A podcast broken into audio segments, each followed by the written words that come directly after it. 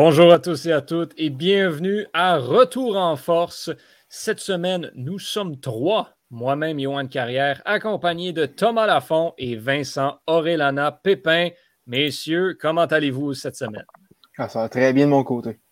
Ça va très bien également. Les 49ers ne jouent pas, donc euh, je ne serai pas déçu de leur performance parce que sinon, ils ne seront pas sur le terrain, donc c'est merveilleux. Ah, moi, les Packers, moi, les Packers ont gagné. Fait que, ah, une bonne nouvelle, ça. Euh, nous sommes rejoints euh, à l'instant par euh, la connexion Internet d'Étienne qui nous quitte. Étienne n'est pas supposé être au programme aujourd'hui. puis là, ben, il vient de partir. Fait que, en tout cas, peut-être qu'il voulait, essayer de nous faire une, petite blague. Bref, cette semaine, les gars. peut-être une de ces chroniques surprises. Ah, on ne sait jamais. cette semaine, on peut encore une fois parler de plusieurs sports différents. Euh, à commencer par euh, ben, petite, euh, petite, mise à jour. Dans les dernières semaines, on a parlé du Canada qui tente de se qualifier pour la prochaine Coupe du Monde de soccer. Thomas, on a eu des matchs dans la dernière semaine. on peut dire que ça s'est plutôt bien passé pour l'équipe canadienne. Oui, effectivement. depuis le dernier épisode, on a eu deux matchs dimanche, dimanche soir, tout juste après l'épisode. Euh, le Canada jouait contre la Jamaïque. Euh, on, fait une, on fait une nulle de 0 à 0. Si, euh, je ne me trompe pas, on a fini d'enregistrer au moment où le match se finissait. De quoi de même? OK, donc ça, c'est vraiment tout juste. sinon, mercredi, gros match contre le Panama. Grosse victoire également de 4 à 1. des, Début d'Alfonso Davies à la 66e, superbe but d'ailleurs, oh, euh, qui, qui, si je ne me trompe pas, a été nommé but de, but de la semaine euh, euh, par la FIFA. un autre but de, de Tyon Buchanan à la 71e et Jonathan David à 78e pour compléter le score. Ça a été le, le, le, Panama qui a marqué les deux premiers buts du match. et vous me demandez comment ça? Tiens, quand ça finit 4 à 1. Mais en fait, Rolando Blackburn a marqué à la cinquième minute pour le Panama et euh, Michael Murillo a marqué à la 28e pour le Canada, ce coup-ci. Euh, un but contre son camp euh, qui a ouvert le score pour le Canada.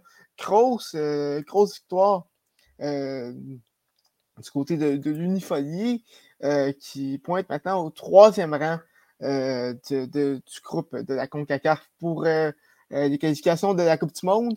Le euh, Canada qui, n'a toujours pas subi de défaite et ils sont présentement à 4 points euh, du euh, Mexique et de la première place. Les États-Unis sont, sont, au deuxième rang à, à, 11 points et le Panama au quatrième rang à 8 points. Le Canada, tant qu'à lui, a 10 points. et je tiens à le rappeler, les trois premiers clubs ont leur billet pour la Coupe du Monde. Le quatrième doit disputer un, barrage. Je ne sais pas contre, contre qui par contre. Euh, il, reste euh, il en reste combien de matchs à jouer? Oui, euh, effectivement. Il reste, il reste donne-moi un instant. il reste six matchs à jouer pour le Canada. Ça, se termine le 30 mars. la fête à mon père, d'ailleurs, pour ceux qui sont intéressés, contre le Panama, justement, dans, le match retour. donc, il en reste un, bout, à, un bout à jouer, mais c'est très bien commencé. Euh, du côté euh, du Canada, euh, la, prochaine trêve internationale aura lieu à la mi-novembre, alors que le Canada va jouer contre le Costa Rica le 12 et contre le Mexique le 16. Ce sera à surveiller. On aura assurément des détails lorsqu'on sera rendu à ce moment. Vincent, football. Oh, ouais. il, y a, il y a de l'action dans la NFL, donc tu es là pour venir nous en parler. Il y a de l'action en ce moment. On enregistre le dimanche, donc il y en a. Il, il va y avoir de l'action demain également. Il y a, du football, c'est le moment d'en parler. Où est-ce qu'on en est? On essaie d'enregistrer le, plus possible entre la fin des premiers matchs et le, le, début de la seconde vague de match pour manquer le moins possible d'action. Euh, le premier match dont je veux parler de la première vague, c'est le match entre les Packers de Thomas et les Bears de Chicago. Parce que Justin Fields nous a démontré une maturité qu'il n'avait pas euh, au match précédent et celui d'avant. Ça, c'est une maturité qui se construit de façon organique chez tous les corps arrière recrues. Et ça, ça nous démontre en fait que la décision de Matt Nagy, l'entraîneur-chef des, euh, des, Bears, de ne pas avoir commencé la saison avec Justin Fields était une décision complètement ridicule. Parce que cette maturité, cette prise de décision de plus en plus mature chez toutes les recrues, elle se construit à partir du moment où ils jouent de façon régulière. Et donc, si Matt Nagy et euh, le GM, comment il s'appelle, Ryan Pace, avaient décidé de commencer la saison avec Justin Fields, la maturité qu'on a vue aujourd'hui de, Justin Fields, on l'aurait vu il y a deux semaines. Et donc, les Bears seraient en position, parce que l'Ouest est, pas l'Ouest, pardon, parce que la NFC est moins forte qu'on le pensait, les Bears seraient en position de faire les séries éliminatoires. Mais parce qu'ils ne l'ont pas fait, les erreurs que Justin Fields aurait faites les premiers, les deuxièmes, les troisièmes matchs, il est en train de les faire en ce moment. Donc, son niveau de maturité est en retard par rapport à Zach Wilson qui a commencé la saison, à Trevor Lawrence qui a commencé la saison et à Mac Jones qui a également commencé la saison. C'était une erreur de ne pas commencer la saison avec lui. Et malgré ça, Justin Fields aujourd'hui a été j'allais dire excellent, mais ça aurait été un mensonge. Il a été serviable. Il a, été, il a lancé 16 en, 16 euh, en 27 pardon, pour 174 verges et un touchdown, mais il a également sorti les Bears de beaucoup, beaucoup de coins serrés avec ses jambes. Il a couru pour plusieurs premiers downs, ce qui a été très impressionnant, surtout contre une défensive avec Darius Smith et Kenny Clark qui sont des monstres sur la ligne. Donc ça, ça j'ai beaucoup, beaucoup, beaucoup aimé. Mais malheureusement, c'est des choses qu'on aurait dû voir il y a deux, trois semaines et qui devraient être encore meilleurs en ce moment-ci parce qu'il aurait dû commencer la saison. Un autre résultat dont je, pardon, un autre résultat dont je voulais parler, c'est euh, un résultat extrêmement surprenant, c'est les Ravens. Euh, ben, les Ravens étaient favoris à Vegas contre les Chargers, mais personne ne s'attendait à ce qu'ils gagnent par 28 euh, points. Ils ont gagné 34 à 6, donc c'est une raclée, une dégelée, une volée. Ils se sont fait défenestrer. Et on ne s'attendait pas à ça parce que Lamar Jackson, depuis le début de la, saison, était pas plus concentré sur le jeu aérien, mais avait été forcé de, de, plus, de plus se concentrer. Pas, pas qu'il voulait se concentrer sur le jeu aérien, mais les situations de match l'ont forcé à le faire. Par contre, les Chargers, de l'autre côté de la balle, avec leur nouveau euh, entraîneur-chef, Staley, qui est un génie défensif, sont numéro un dans la ligue contre la passe. Et on le sait, c'est pas parce qu'ils ont joué des, mauvaises équipes, ils ont joué des très bonnes équipes, et malgré ça, ils sont numéro un contre la passe. Et donc, on s'attendait à ce que les Ravens arrivent aujourd'hui et aient de la difficulté à bouger la balle. Euh, ça n'a pas été le cas. Les Ravens ont retourné, ils sont retournés dans le temps, ils ont turned back the clock, puis ils sont devenus les Ravens d'il y a deux, trois ans qui couraient pour 150, 160 verges par match parce que Lamar Jackson a couru sur tout le monde. Euh, Tyson Williams a couru sur tout le monde. Latavius Murray a couru sur tout le monde. C'était extrêmement impressionnant. Et ce qui était très décevant dans ce match-là, c'est que euh, les erreurs de jugement des Chargers les ont finalement rattrapés. Parce que toute l'année passée, avec euh, Justin Fields et tout ce début de saison-ci avec Justin Fields, avec Justin Herbert, pardon, et tout ce début-ci, ce début de saison-ci avec Justin Herbert, on aurait dit que les Chargers avaient 9 vies. Parce qu'à chaque fois que c'était quatrième essai et en dessous de 4 verges, ils y allaient pour la conversion du premier essai. Et à chaque fois, leur, taux de conversion au troisième essai, au quatrième essai était euh, hors de ce monde. C'était exorbitant, ça tournait autour de 65-70%, un truc stupide. Et ça, c'est pas soutenable quand sur le premier essai et le second essai, tu fais des jeux qui sont inefficaces. Donc, des courses euh, dans le milieu de la ligne offensive ou des screens au receveur, des trucs ou des passes qui se font peut-être à l'intérieur de 5 verges de la ligne de mêlée. Tu ne peux pas soutenir des jeux ridicules comme ça sur le premier et le second essai et ensuite s'attendre à ce que ton carrière extraordinaire, Justin Herbert, te sorte du pétrin à chaque fois sur le troisième et quatrième essai. Puis ça les a finalement rattrapés aujourd'hui. Ils n'étaient pas capables du tout du tout, pardon, de bouger le ballon, même pas un petit peu. Austin Eckler, qui a 6 ou 7 touchés depuis le début de la saison, faisait rien de beau. Austin Eckler, qui est un magicien dans l'espace libre, si tu lui donnes le ballon, puis tu lui dis, tu, tu dis à un défenseur de l'équipe adverse, OK, va tackle, va arrêter Austin Eckler dans l'air libre, c'est impossible parce qu'il est trop rapide, il est trop fort, il est trop shifty.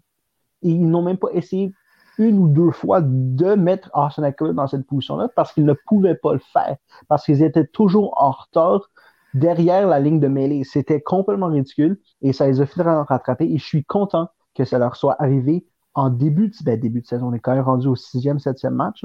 Je suis quand même heureux que ça leur soit arrivé tôt dans la saison parce que ça va leur donner une leçon, puis ça va les forcer à ajuster leur plan de match, puis leur façon de stratégie, stratégiser, non, strategize, leur façon de planifier leur jeu pré-match. Puis je pense que c'est une bonne chose, puis je suis vraiment content que ça leur arrive parce que ça va leur servir très, très, très, très bien arriver le temps des playoffs.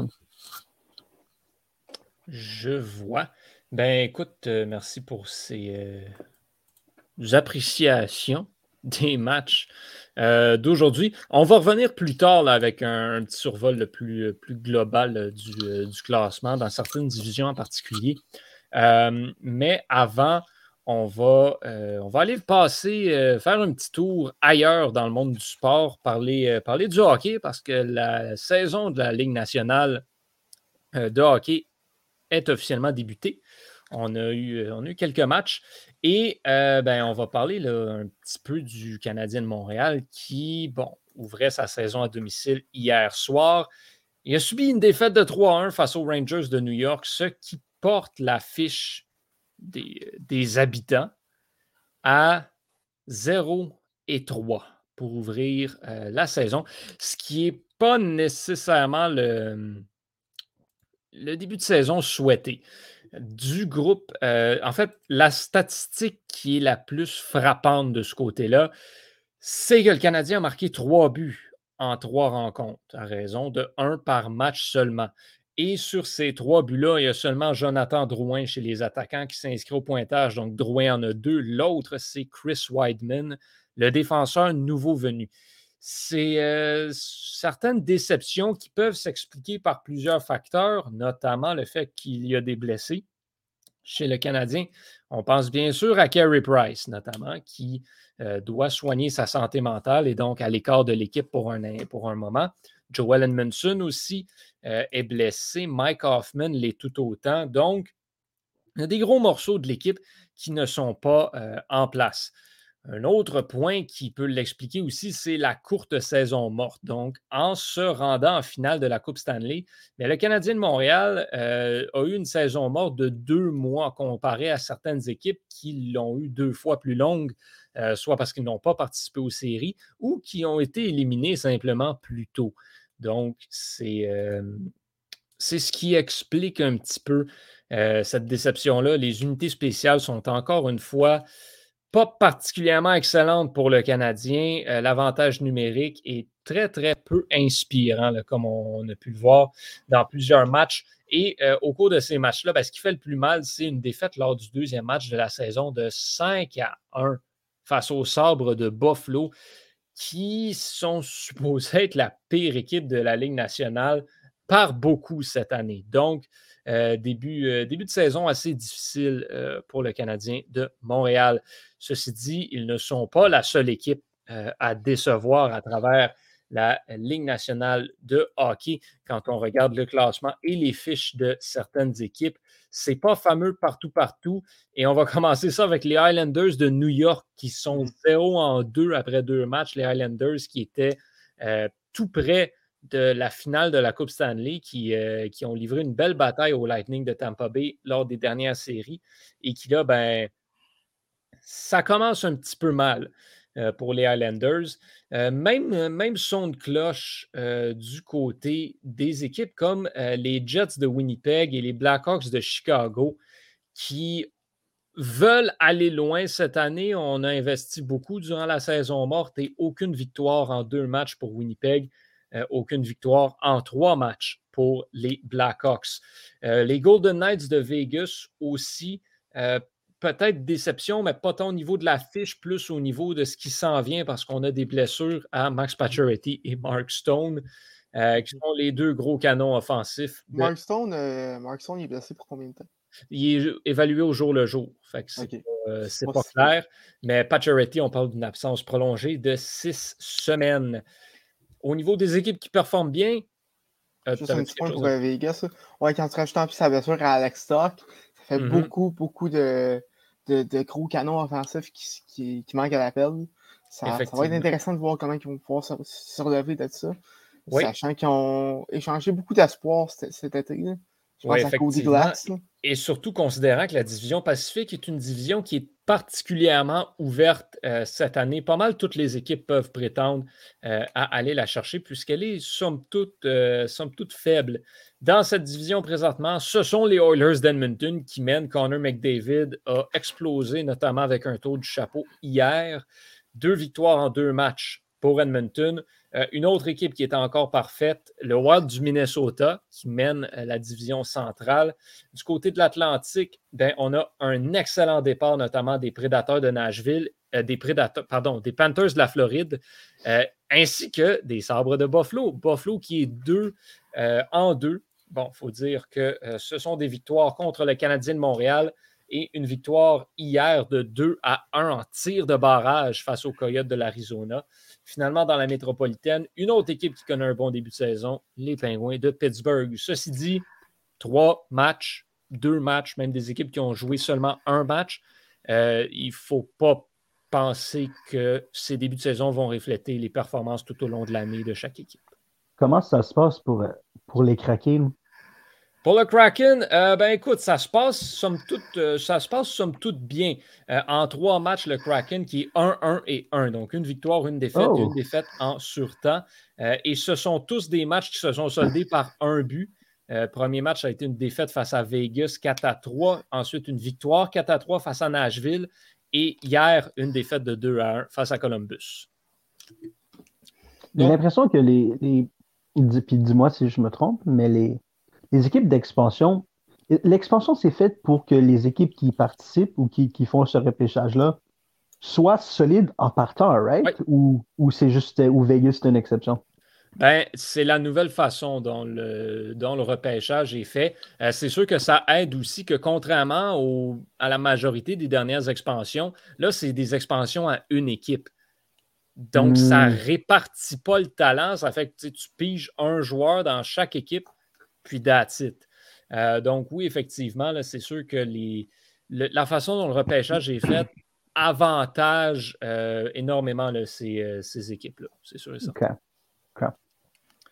On va, on va donc là maintenant retourner au, football parce que ben, Vincent et Thomas ont certains, certains sujets à parler. On va commencer, on va commencer avec Vincent pour, pour peut-être survoler euh, un petit peu le, classement de la NFL et la situation ah. de euh, certaines équipes. Euh, ouais, ben écoute, je pense qu'on devrait peut-être commencer par parler du, truc le plus important, puis du truc le plus explosif, puis le truc qui a fait le plus jaser, pardon, puis c'est c'est le sujet de Thomas dont je peux également discuter un petit peu, mais c'est le fait que mm-hmm. John Gruden, le coach, l'entraîneur des Raiders, pas qu'il se soit fait mettre dehors, mais qu'il est de façon gracieuse quitté de son propre gré. Parce que c'est quoi exactement? C'est qu'il y a eu des, des emails lors ben, d'une enquête sur les euh, Redskins. Pardon, sur le... Ouais, vas-y. Euh, ouais, c'est en fond, la NFL est présentement en train de faire euh, une enquête sur l'équipe de Washington concernant des, des allégations d'harcèlement sexuel contre Bruce Allen, qui, si je ne me trompe pas, était le, le directeur gérant d'équipe pendant de nombreuses années.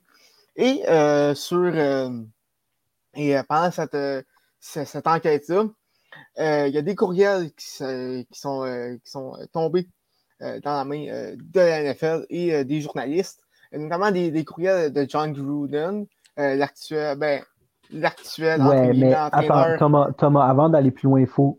Tu dis qu'ils sont tombés dans les mains des journalistes par tomber dans les mains du journaliste, ça veut dire que c'est. Euh, ouais, mais par ça, ce qu'on veut dire, c'est qu'il y a des avocats qui ont pris les emails puis qu'ils ont.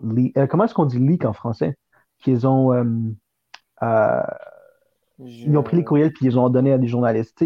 Fait quand on voit des choses comme ça, il faut se poser la question qui est-ce que ça bénéficie le plus? Et donc, Mais, euh, bon, pour, pour, revenir à l'histoire, ça, ils sont tombés sur des courriels échangés entre Bruce Allen et euh, John Gruden, qui, à l'époque, il y a 10 ans, était entré, qui, qui datait une dizaine d'années presque, qui, à l'époque était analyste euh, chez ESPN, je ne me trompe pas. C'est ouais. bien ça, bien ça? Ouais. ouais, du lundi soir.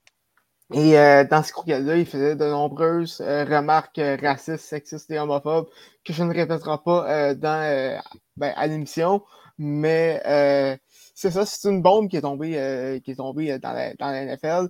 Il y avait déjà eu des, des courriels qui avaient, qui avaient leaké la semaine passée sur certaines remarques, je dirais, racistes, soft. Ouais.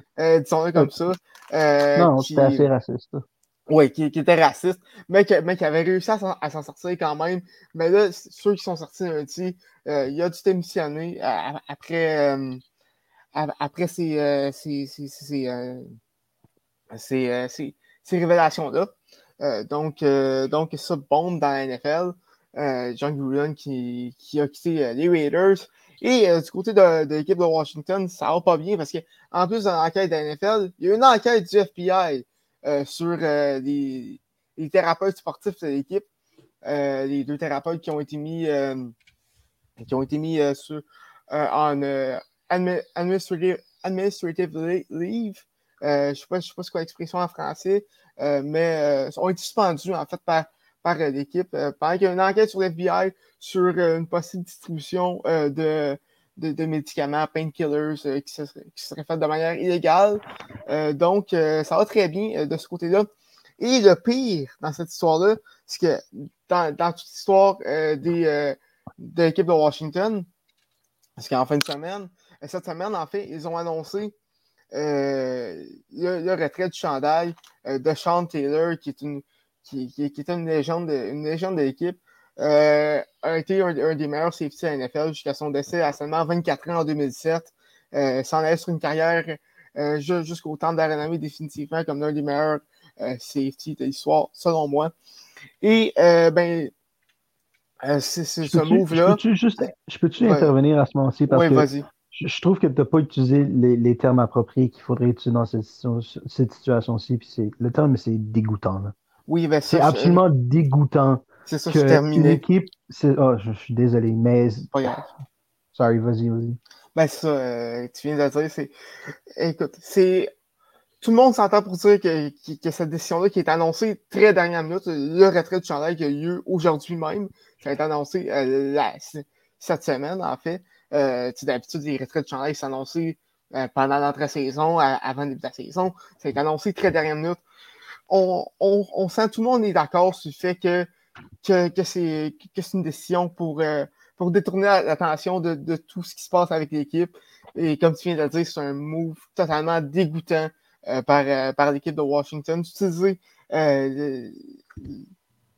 utiliser Sean Taylor pour, pour ça, c'est très décevant de ce côté-là. C'est un coup bas.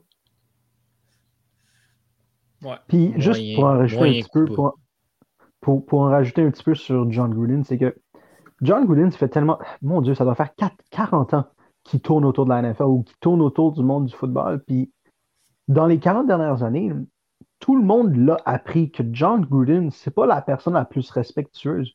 Tout le monde le sait que John Gruden dit des conneries. Tout le monde le sait que John Gruden, c'est pas une personne correcte. On le sait tous. On le sait, ça fait 20, 25 ans.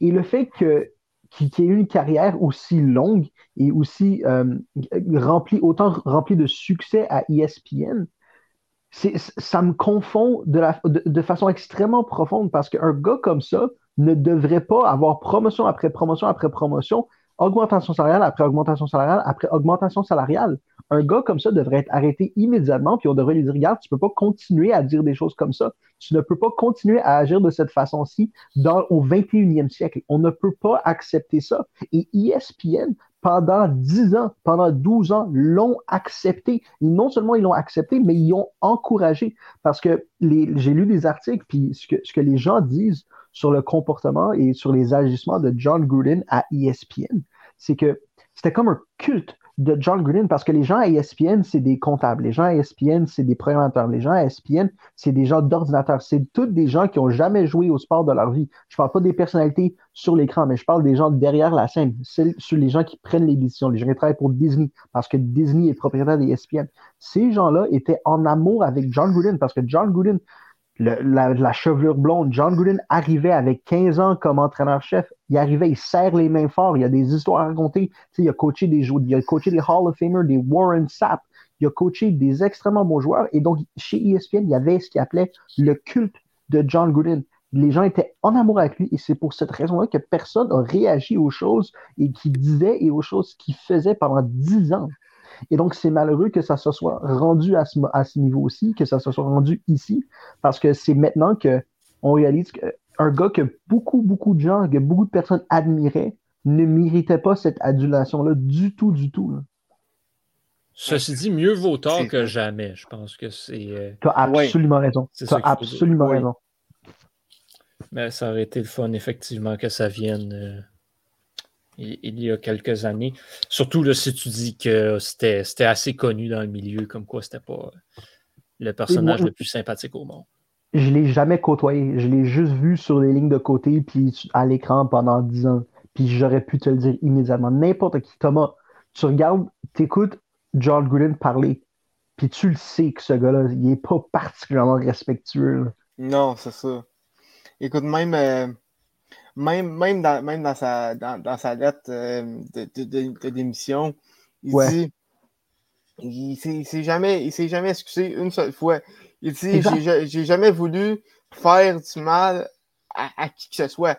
C'est sûr que quand tu, tu, tu, t'écris des, des, affaires comme ça dans des courriels en privé, tu espères que ça sort pas. Exact. Puis ce qui me rend encore plus fou, c'est que John Gruden, on lui a collé l'étiquette, ou non, pardon, pas on. Les gens de ESPN lui ont collé l'étiquette, l'étiquette, pardon, de génie offensif, l'étiquette de gourou des corps arrière. Étiquette qu'il n'a jamais mérité de sa vie parce que tu regardes avec qui il a travaillé.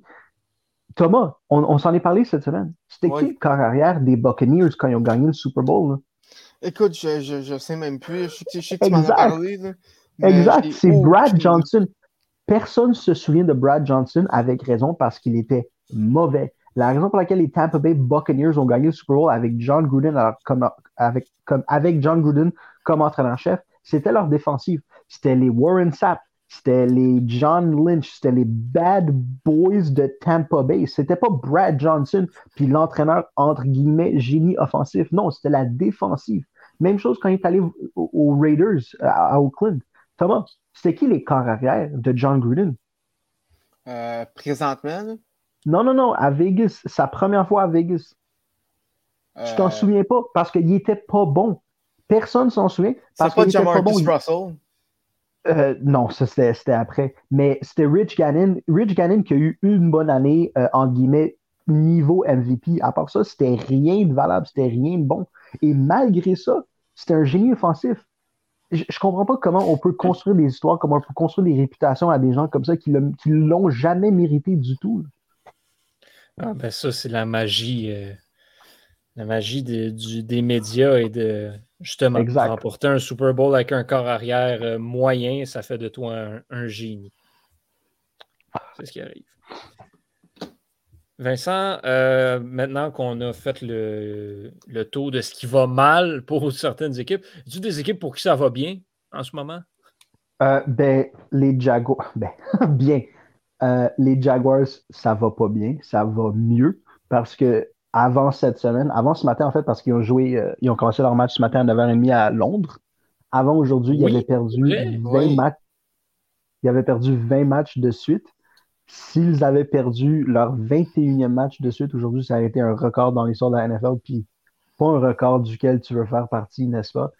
Euh, heureusement pour eux, heureusement pour eux, ils ont battu les, euh, les, Dauphins de Miami ce matin à Londres par euh, trois points sur un botté de placement de, c'est-tu Smith son nom, de dernière seconde?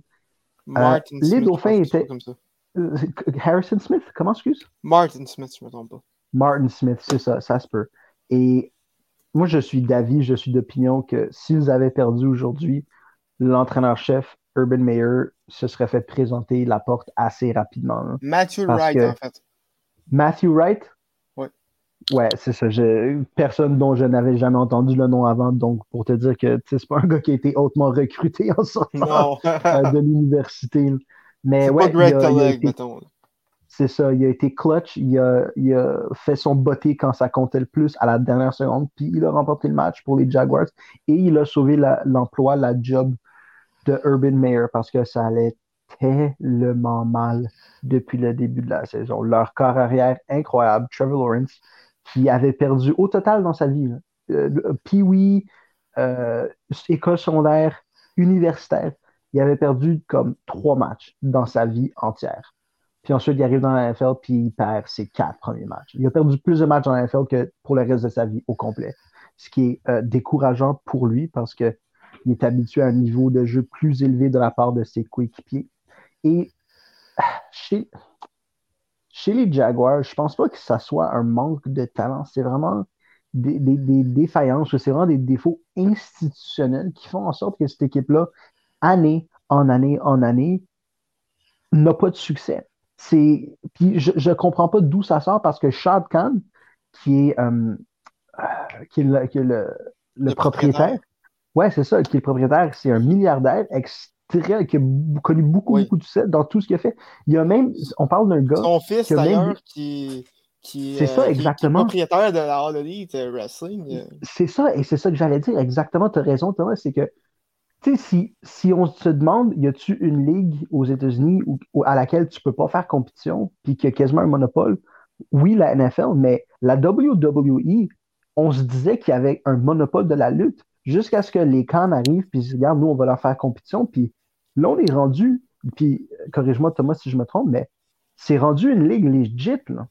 Ouais, ben ça, a toujours été un peu, mais là, vraiment, dans, dans, dans le dernier mois et demi, je dirais, ils ont vraiment levé leur jeu de 2-3 crans facilement. Exact. Donc, c'est une famille qui sait faire les choses de la bonne façon. Sauf René, une équipe de football, parce que la décision d'engager Urban Meyer, c'était complètement ridicule.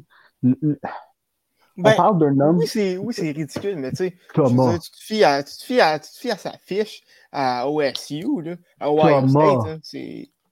Thomas, on parle d'un gars, on parle d'un gars que tu ne peux pas faire confiance à son jugement. Parce qu'on parle d'un homme que, justement, à Ohio State, a caché le fait qu'un de ses entraîneurs battait sa femme. Au lieu de le mettre dehors puis d'appeler la police, ou au lieu de le reporter au directeur athlétique de l'université, il a dit rien à personne. Et donc, tu ne peux pas faire confiance au jugement d'une personne comme ça. Et donc, la seconde où il a été euh, engagé par les Jaguars de Jacksonville, il a entraîné le, comment, le, Strength and Conditioning Coach, donc l'entraîneur qui est spécialisé dans euh, la musculation puis la vitesse. Il a engagé celui de Iowa qui, ah, surprise, bat également sa femme, un gars qui n'est pas du tout correct avec sa famille et il a été forcé de la mettre à la porte deux jours plus tard parce que chacun a dit non, ça, ne passera pas. Mais encore une fois, juste un manque de jugement complètement ridicule. Et la semaine passée, après que les. La semaine passée ou la semaine avant, après que les Jaguars aient perdu leur 19e ou 20e match d'affilée, il a décidé non, regardez, je vais rester. Il venait de perdre contre Cincinnati, je crois, ou contre Cleveland parce qu'il était en Ohio. Je vais rester en Ohio pendant que le reste de l'équipe embarque sur l'avion d'équipe et retourne à Jacksonville. Moi, je vais rester ici à mon bar dont je suis propriétaire.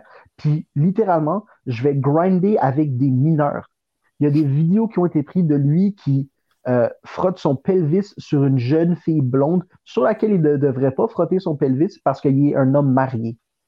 Encore une fois, un manque de jugement. Puis, on le sait tous, les signes précurseurs étaient là que le jugement de cet homme-là n'est pas fiable. Tu peux pas te fier, tu peux pas te confier, tu peux pas lui faire confiance du tout.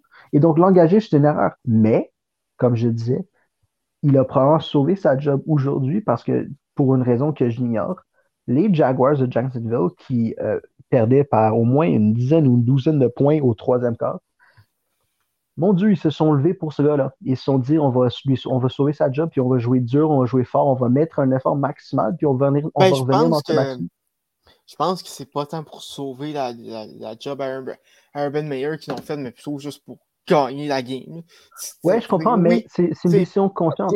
Ils savent. Il y a des raison. qui, qui est dedans. Tu as raison, mais c'est une décision consciente. Si, si Urban Meyer avait perdu euh, le vestiaire, l'expression c'est to lose our room, s'il avait perdu la confiance et le support de ses joueurs, ces joueurs ne se seraient pas forcés de, rattraper le déficit au quatrième quart. Ils font ça pour des entraîneurs qu'ils aiment. Ils font ça pour un management qu'ils aiment. Et apparemment, c'est le cas de Urban Meyer puis du directeur général en ce moment parce qu'ils sont venus en match puis ont gagné. Et puis oui, il y a quelque chose à dire sur le fait que les Dauphins de Miami, c'est un dumpster fire, puis que ce soit Jacoby Brissett ou Tua Togovaloa qui soit euh, sous le centre, ça change absolument rien parce que c'est des erreurs schématiques, c'est des, erreurs des erreurs stratégiques, pardon. Puis c'est également en offensive un manque de talent. Oui, Jalen Waddle est extraordinaire, mais euh, Will Fuller est tout le temps blessé. Albert Wilson est tout le temps blessé. Miles Gaskins a joué à Washington University. Il n'était pas extraordinaire là. Il n'est pas extraordinaire dans la NFL. Les Dauphins, c'est pas ce qu'on pense, les Dauphins. Les Dolphins, pardon, c'est pas ce qu'on pensait. Puis les Jaguars sont peut-être pas ce qu'on pensait également parce qu'ils nous ont montré aujourd'hui que, mon Dieu, ils ont du grit. Puis quand ils mettent l'effort, DJ Chark est rapide. Trevor Lawrence, c'est un des meilleurs carrières qu'on a vu depuis John Elway. Il y a quelque chose à faire avec les Jaguars, puis c'était extrêmement encourageant pour ces joueurs, puis pour les gens qui sont partisans de cette équipe-là. Par contre, pour les gens comme moi, qui veulent que Urban Meyer se fasse mettre dehors le plus rapidement possible parce que c'est un être humain dégoûtant, c'est décourageant parce qu'il a pas sauvé sa job, puis il va rester là le reste de l'année. Moi, j'ai une question par contre. Parce que, euh, ben, qui a complètement pas rapport avec ces équipes-là, mais euh, je regarde le classement 0 en 6. Euh, ça va prendre combien d'années avant que Détroit soit capable d'être bon? Euh, jamais. Jamais. jamais. c'est ah, une joke, cette équipe-là? C'est une des plus grosses blagues de l'histoire du sport. Et il n'y a rien qui va changer. J'ai fait l'éloge euh, de la famille Khan, qui sont propriétaires des Jaguars. Chez, à Détroit, c'est absolument contraire, parce que la famille qui est propriétaire de ça, c'est les Ford. Et donc, c'est la famille Ford qui a acheté ça il y a 100 ans, que ça a été passé de père en fils, et maintenant, euh, c'est Martha Ford, donc la, petite fille de Henry Ford qui en est propriétaire. Et cette dame-là, c'est juste, regarde, c'est pas, anti-féministe que ce que je suis en train de dire, c'est elle, sait zéro comment runner ou comment gérer une équipe de sport. Hein. Ils, ont refusé de payer des gens qui auraient dû payer, puis c'est tellement, ils ne payent pas les bons médecins, c'est tellement mal géré que Calvin Johnson puis Barry Sanders, qui sont deux des meilleurs joueurs de tous les temps à leur position, ont décidé de prendre leur retraite à 30 ans parce qu'ils ne voulaient plus jouer pour cette équipe-là. Peux-tu t'imaginer à ça? On parle de dizaines de millions de dollars, que c'est ben, peut-être pas Barry Sanders parce qu'il a joué dans les années 80, mais Megatron, Calvin Johnson, c'était des dizaines, un demi, 50 millions de au moins qu'il a laissé sur la table parce qu'il ne voulait plus jouer pour cette équipe-là et la famille qui en est propriétaire. Et donc, ça, c'est une défaillance, c'est c'est des, des fautes institutionnelles au plus haut degré qui fait en sorte que cette équipe-là connaîtra jamais du succès parce que oui, le directeur général va prendre des mauvaises décisions, mais le directeur général qui prend des mauvaises décisions, il a été mis là par des propriétaires qui prennent des mauvaises décisions. Ça fait, ça fait, ça doit faire 100 ans. Je vois. Je vois. Avais-tu autre chose? Mais ils ont bien joué aujourd'hui. Bon, j'allais mentir. J'allais, je vous excuse, je, je t'ai interrompu, je suis désolé. J'allais dire qu'ils ont bien joué aujourd'hui, mais je me suis souvenu que non, c'est pas cette semaine qu'ils ont bien joué, c'est la semaine passée. Aujourd'hui, ils se sont fait ouvrir par les Bengals de Cincinnati. Ils ont perdu, je pense, 31 à 7. Un truc ridicule. Les Bengals qui sont corrects. Il n'y a personne qui devrait perdre par 25 points contre les Bengals. Ouais. Euh, est-ce que tu avais autre chose à ajouter?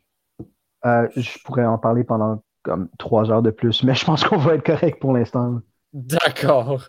Euh, on va s'en aller parler baseball. On est dans les séries de championnat. Oh yeah! À citer Thomas Lafont par message texte, faut qu'il arrête de faire des prédictions. Parce que je pense pas qu'il y en a eu une de bonne depuis le début des playoffs. Euh, donc, on savait que les Astros de Houston et les Red Sox de Boston allaient s'affronter dans la Ligue américaine. Il nous manquait l'équipe qui allait rejoindre les Braves d'Atlanta euh, dans la nationale. C'est finalement les Dodgers de Los Angeles. Euh, donc, on a encore une fois les Astros, les Dodgers et les Braves en série de championnat. Qu'est-ce qui, il y, a beau avoir une, il beau avoir une équipe gagnante différente à chaque année depuis comme sept ans dans le baseball majeur, ça reste que il y a beaucoup de mêmes équipes qui se rendent plus loin. Imagine si ça avait été euh, les Rays qui avaient gagné la série de Ouais, ben là, c'est ça. Ça aurait été hein, copie conforme de l'année passée. Yes! Euh, ceci dit, on a encore de l'excellent baseball qui se joue lors des séries de, championnat. Pardon.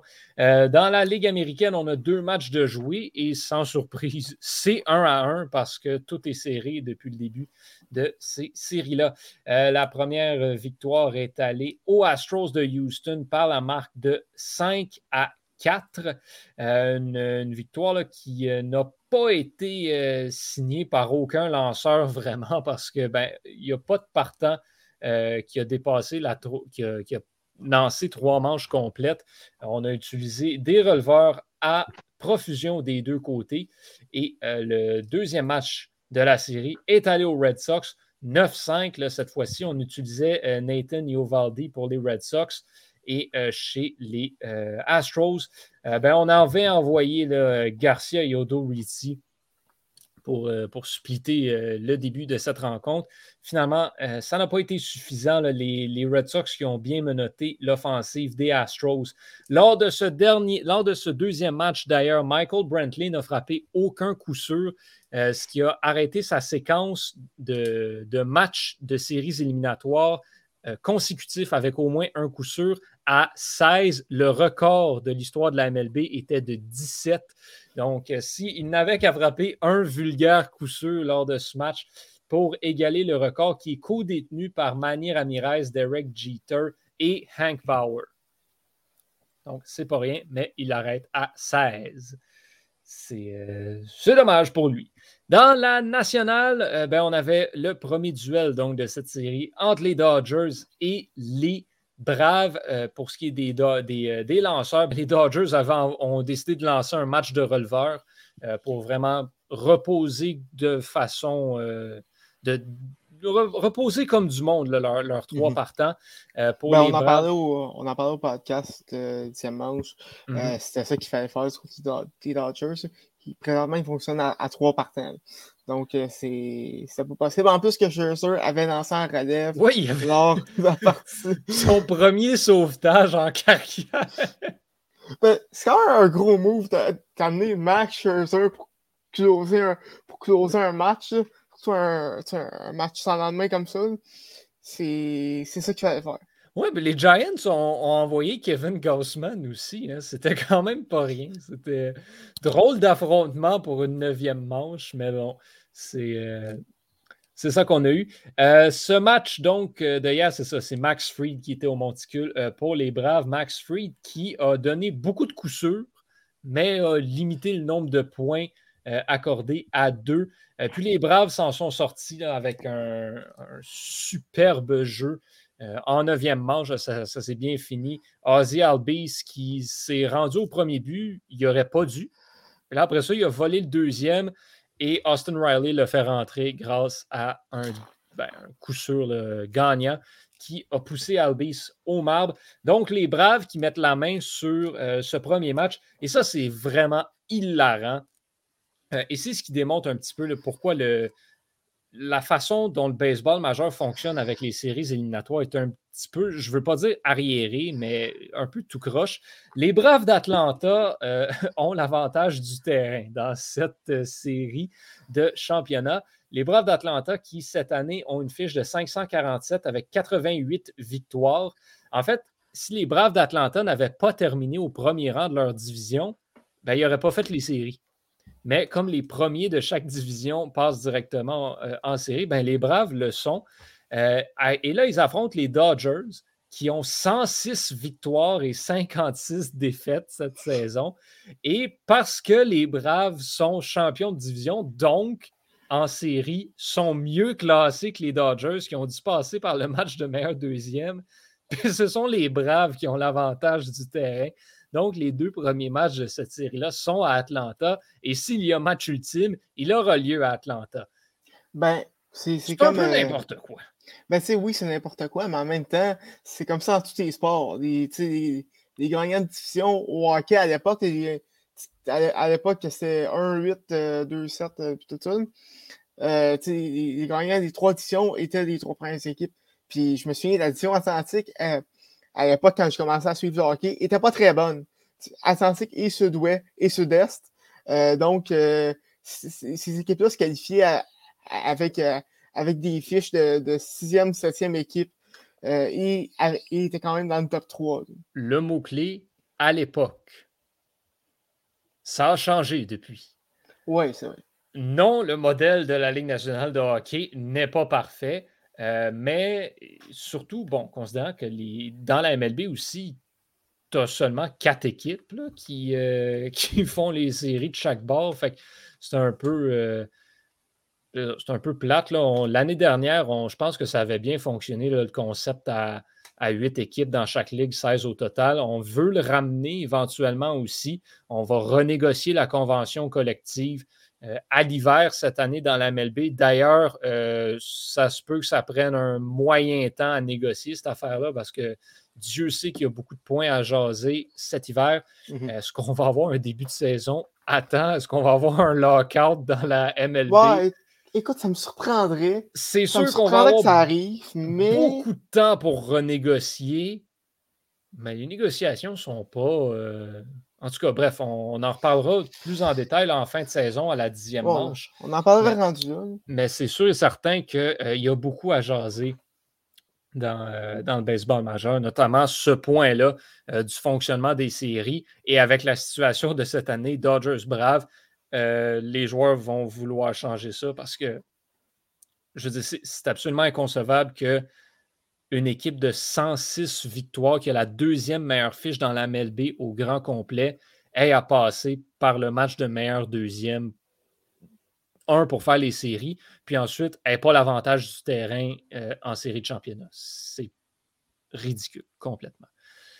Donc, euh, ça, c'est ce qui fait le tour des séries de championnat dans le baseball. Euh, bon, Thomas, est-ce que tu avais un troisième sujet? Ben, écoute, c'est ça que j'étais plus moins sûr parce que je ne sais pas si vous en, avez parlé euh, la semaine passée. J'ai manqué, j'ai pas eu le temps d'écouter l'épisode malheureusement. Mais c'est ça, c'était la.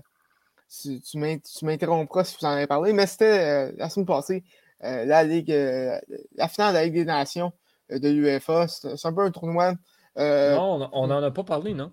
Ouais, c'est bon. Ben, c'est un peu un tournoi pour, euh, pour euh, les équipes, les équipes d'Europe pour les qualifications de la Coupe du Monde. Le fonctionnement est un peu, compliqué. C'est relativement nouveau comme, comme tournoi. C'est pour racheter un peu d'enjeu, disons, à ces, qualifications-là, autre qu'une place à la Coupe du Monde. Mais ben, c'est ça, c'est la France qui a remporté euh, la Ligue des Nations pour la, première fois. Ils, jouent en finale contre l'Espagne. Et euh, ça s'est terminé un peu euh, dans la controverse, puisque Kylian Mbappé a marqué à la 80e minute. Jusque-là, rien de, rien de, rien de bien, de, bien anormal. Mais il y, avait. Mbappé était un peu hors jeu lors de ce match-là. Euh, les arbitres ont été à la VAR et tout. Le but a été accordé quand même. Ce que les arbitres ont dit, c'est qu'un défenseur d'Espagne, Eric Garcia, aurait touché une ballon. Euh, j'ai vu la reprise. C'est à peine un frôlement du ballon. Euh, donc, écoute, c'est quelque chose une fin assez controversée à, cette finale-là. mais ça, ça, a soulevé la grogne chez les Espagnols aussi les Belges qui jouent contre les Français en, demi-finale. Thibaut Courtois, le, gardien, en a eu long à dire euh, la fin de semaine dernière, euh, disant que ce tournoi était totalement inutile, que c'était juste une façon euh, pour l'UEFA de, de, de, se mettre de l'argent dans, les poches. puis qu'il le langage, mais il se foutait complètement des, des, des, joueurs et de leur santé, ce qui n'a pas totalement tort là-dessus. il prenait en exemple le match de, la troisième place, qui veut essentiellement rien dire dans ce tournoi-là. D'ailleurs, qui, était un, bon match entre les Belges et, les Italiens. Mais c'est ça, ce tournoi-là qui, qui Oh. Il a fait beaucoup chasser euh, la, semaine, la, semaine, passée. Et euh, c'était également euh, le tout premier trophée international de Karim Benzema en équipe de France. donc, très beau moment pour, pour lui. lui qui, qui, est revenu à l'Euro d'un exil de 5 ans de l'équipe de France. donc, beau moment pour lui. Ça, a, ça, ça, a permis un peu à la France de racheter son euro assez, assez décevante. on s'en rappelle la, la défaite aussi au but face à la Suisse oui, oui, oui, je me souviens. On en a parlé. J'ai analysé du soccer. Oui, ça, ça, rappelle-tu, euh, surtout les. Surtout, tu te rappelles surtout des games entre la entre euh, l'Ukraine et. Euh, c'était quoi, c'est quoi le pays random? La Macédoine du Nord. La ça Macédoine, tout un match, cette affaire-là. Ah, c'était tout qu'un match. Un match sournois. Mais c'est ça. Plus, sérieusement, beau moment pour Benzema. Également, les, les frères Hernandez, Théo et euh, Lucas qui ont rapporté un, trophée ensemble avec, euh, avec, euh, avec l'équipe de France. La première fois qu'ils étaient sélectionnés en même temps pour, pour la France. Donc, beau moment également. Donc, ça conclut un peu cette, cette parenthèse de soccer européen pour cette semaine. All right. Bien, écoute, on va terminer ça avec euh, une nouvelle, euh, ben, une, belle nouvelle en fait qu'on, se doit de mentionner, je crois. Euh, on a parlé là, dans, les, derniers mois, dans la dernière année, là, toutes les fois qu'on avait la nouvelle directrice générale des Marlins, des nouvelles entraîneuses, des nouvelles arbitres. le hockey s'est inscrit dans cette danse. On a une première femme arbitre euh, dans le hockey professionnel, dans la Ligue américaine de hockey hier soir, l'américaine Katie Gay, qui a été arbitre lors d'un match euh, de la Ligue américaine entre euh, les Pingouins de Wilkes-Barre Scranton, soit le club école des Pingouins de Pittsburgh, et les Fantômes de Lehigh Valley, le club école des Flyers. Donc, c'est une, une, nouvelle que je voulais qu'on souligne. Euh, euh, qui était d'intérêt général assez important, je crois. Donc, Katie Gay, première arbitre de l'histoire de la Ligue américaine. Alors, c'est ce qui va conclure notre retour en force sur la dernière semaine. Thomas Lafont, Vincent Rélana Pépin, merci énormément pour votre participation. Et voilà la maison. Merci d'avoir été des nôtres cette semaine. Au nom de toute l'équipe, je suis Yohan Carrière. Portez-vous bien. On se donne rendez-vous très bientôt pour un nouvel épisode.